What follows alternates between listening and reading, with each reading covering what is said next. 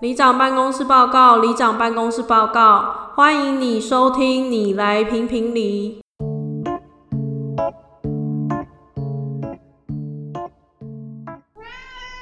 大家好，我是里长阿卢我，早上是阿伟，这是第五季的第一集，有听到新片头吗？觉得如何啊？是里长做的，缩短一下大家时间。第五季想要跟大家聊什么啊、第五季耶，因为我们第四季好像聊一些比较一些老人话题吧，我不知道大家有没有注意到，还是有稍微有点主题的，所以这一季就想要聊一些比较心灵一点的东西，可以聊好了，心灵成长吗？鸡汤类。鸡汤类的。所以你今天想要跟大家聊什么？那我们这集比较想跟大家聊一下关于舒适圈这件事情。是因为看嘟嘟妹吗？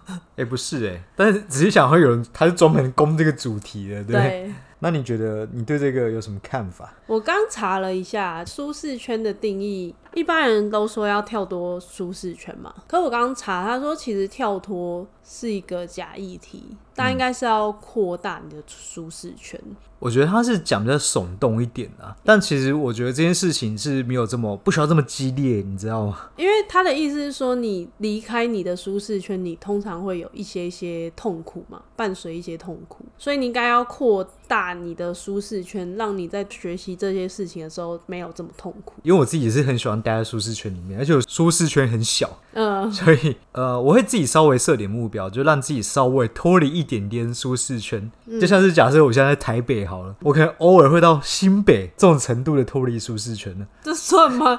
我不会一次他妈直接飞到直接到高雄之类，或直接出国到日本。我就以地理概念解释舒适圈这个范围移动的那个概念哦啊，对对对不是出国的这一种，对对对就是先去隔壁县市这样。对，先去隔壁县市啊，先走走看啊，或者是在自己的县市，然后去试试看啊，没有去过的巷弄啊，或者没有去过的地方这样子。那你有类似出国的这一种呃跳脱舒适圈？巨大的是，我觉得以前比较会有这种现象，是因为可能是大学或高中的时候会依附群体嘛，我不知道你会不会，反正大家可能都一群一群这样子。酷酷集团，酷酷集团 或者不酷集团， 他们都可能会去一些参加一些活动啊，那你就必须要去参加，像什么、嗯、迎新宿宿营啊，哦，宿营这种东西，对你来说已经是有到出国等级了。我觉得强度有点高，因为你是不要讲宿营哈，刚上大学的时候我们有个迎新茶会。哦，我也觉得哦，看、那个也是高互动 哎，嗯你连谢师宴都没来的人，你还敢去茶会啊？对啊，然后就是什么，还有什么玩一些跑大地游戏啊团之康类游的，戏，就觉得哇，好痛苦哦。然后在那边社交，包含就是，就只要出社会之后，我有一个也是蛮大的冲击。像我们之前的公司，嗯他进去的时候，他是要先呃，应该是三天两夜的一个算凝聚营啊，共事营啊，共事营类似这种，然后就是要分组，什么要想一些小队呼啊，小哦队、超烦的。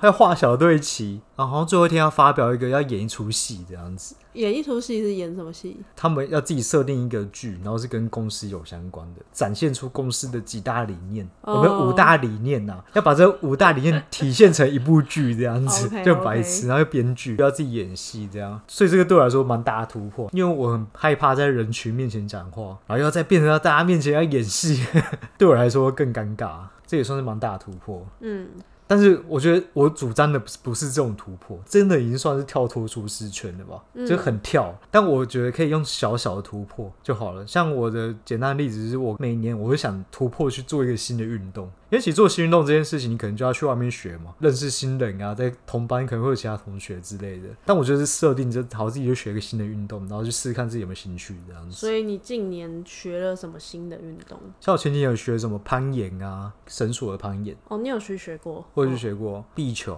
我有去上课、潜水之类的啊，就这类事情，好像平常没事不会接触的运动啊。那你觉得接触这些非你舒适圈的事情，给你带来什么影响？哦我觉得当下真的很不舒服。很痛苦。我觉得这种就像我刚刚讲的，什么台北到新北这种程度的跳脱，虽然我还可以接受了，但是大跳脱我可能会比较不舒服了。对这种不舒服，好像有点开始习惯了。可是你的共嗯事营后来这些同事，你一直到现在都还是有联络，不是吗？对啊，对啊，对啊。对啊，所以如果你没有去做这件事，不要说主动啦，你就算是被动的，必须去参与，你都还是有获得一些后续的。不会不会，这种事情就是事后你看哦，好像很好，对不对？但光是要去做这件事情，就花很大的勇气，而且当下的痛苦也是很大的，这都是真的，哦 这是不会改变的。而且你也没有保证做这件事之后那群就变很好的朋友啊，没错，有这种风险吗？那你耶你有做过什么跳脱舒适圈的事情吗？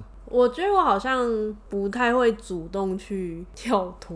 有啦，当然人生也是有做过嗯还。是有遇过？对我有想到一个是去澳洲这件事，哦，对，这件事是有点被动的。嗯，你可以讲一下啊。那时候其实是我表姐先去，她去了三个多月之后，她就打电话给我妈。那时候我高中快毕业，她就说她觉得高中三年级的时候是人生英文最好的时 候，也对确实啊，你回去对看确实。其他讲是没错，他就觉得，既然我大学的阶段还没有开始，何不就这时候先去？然后我妈就被他说服了。我就想说，可是告屁事哦！我又不想要现在去，我也觉得你都大学毕业后才去，为什么我要现在去？对啊，但是我妈跟我姐的意思就是说，啊，既然姐姐现在就已经在这了，你们会有互相照应，不会是你自己一个人。然后你们两个互相照顾的话，其实长辈们也会比较放心，嗯，而且是去那边赚钱，不是去那边花钱的。也是有花钱的。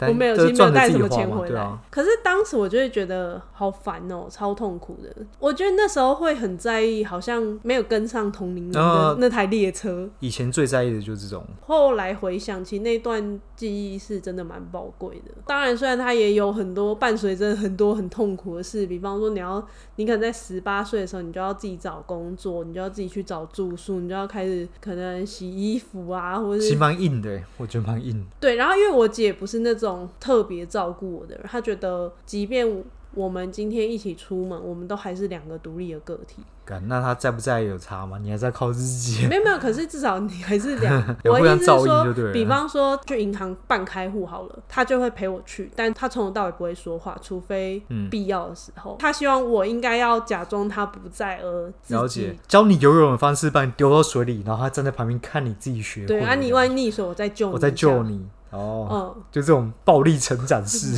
斯巴达的训练。 好严格。但我觉得那一段时间对于我后来去新竹念书是有很大的帮助，你比同年龄人成熟很多，我觉得应该会有差。至少那些都还是一个高中刚毕业的小屁孩，然后你是一个至少出去工作一阵子的人。自己已经有生活的自理能力，有很多那种刚上大一那种，哦，第一次搬出来住，干什么都不会，对，所以其实我现在我那群大学朋友，他们也是会蛮依赖我，就是觉得我是一个团体中的妈妈的那种感觉。你会不会是在那时候就树立这个形象，所以就一直延伸，一直学习到成长到现在我？仔细想一下，我国高中有这样吗？好像确实也没有、欸，可能真的是这个机遇让你有做出这种改变。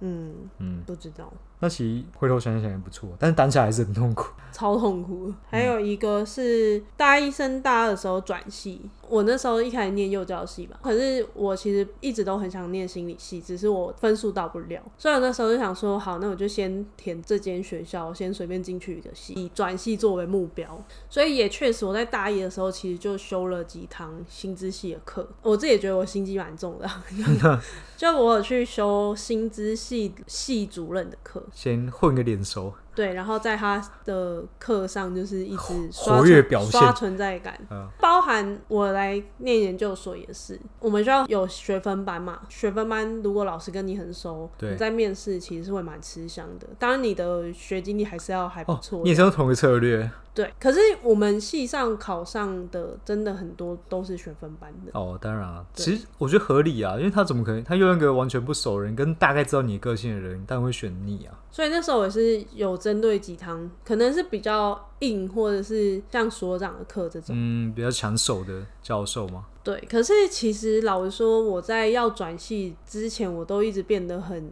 有一点不确定，怎么说？因为我在幼教系已经混的，很好，哎、但是你没有很认真在混嘛，我没有很认真在混、啊，但已经混的不错了。不什么意思啊？所以我你主要不是以转系为目标吗？可是我在幼教系混的也是，混得很好，就自然而然就认识很多人这样子。哦，因为我住跟宿幼的教关系、系的感情一直都蛮好的。哦，我知道，我知道，到现在都还联络啊。所以反而是我要转系的时候，那时候对我来说有点痛苦，哦哦我会觉得做这个决定到底是对不对？